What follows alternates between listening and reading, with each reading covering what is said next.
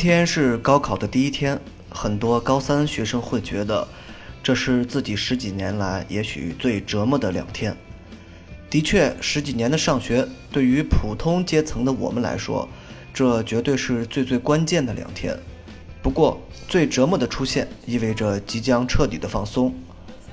十多年前的我，在高考结束后和朋友们喝酒喝到后半夜，再没有家人的多唠叨。随后到来的暑假里，我搬出家里买了吉他，我们就在一起住在破落的城中村里，每天嘻嘻哈哈、打打闹闹。现在想起来，那是真正属于少年时期的最后的快乐。因为进入大学之后，各种社会上的特点已经越来越明显，大学再不是那些作家们笔下纯洁的象牙塔。所以，如果有机会，我愿意回到十多年前那个酷热的夏天。夏天注定是酷热的，高考注定是少年的，所以今天的音乐推送的就青春劲儿十足，来自于哪吒乐队的《闹海》，绝对的青春四射，绝对的叛逆十足。这不是那种哀嚎式青春期烦恼的音乐，而是酷劲儿十足。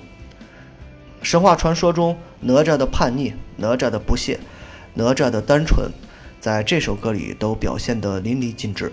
哪吒乐队算是一支不年轻的年轻乐队，他们成立于零六年，已经是十二年前的事情。如果到了现在，绝对是一支老乐队了。但是仅仅一年多的时间，也就是二零零七年，这支乐队就宣布解散，真的和乐队的名字一语成谶。出现的时候，这支乐队热闹十足，是 No 北京新浪潮的代表。但他们在年轻的时候就消失，正如年幼时就不得不选择自刎的哪吒。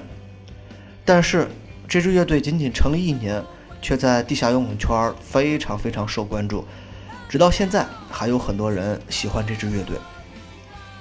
当然，他们更像哪吒的就是音乐，正如闹海，态度十足，谁也不管。脸上写满了年轻的那种桀骜不驯。虽然哪吒乐队解散了，但后来又出现了嘎调乐队，由哪吒乐队的主唱詹盼组建，依然写满了浓郁的哪吒风格，但乐队更加稳定，音乐输出也更有保障。正如从莲花中重生的哪吒，三头六臂，锐不可当。很多乐队或音乐人在乐队解散之后，往往也变得比过去沉寂很多。前乐队的名头越大，这种现象就越明显。但哪吒乐队真的就跟哪吒一样，打破了这个规律。不知道我的这个小节目是不是会有高三的学生听到？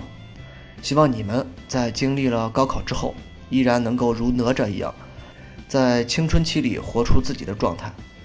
哪吒闹海。你们闹青春期，让自己的青春五彩一点，搞乐队、玩滑板、放风筝、做实验、写小说，只要是你自己喜欢的，那么就应该可劲儿的造，否则将来就只有后悔了。听着哪吒乐队的《闹海》，迎接第二天的高考吧。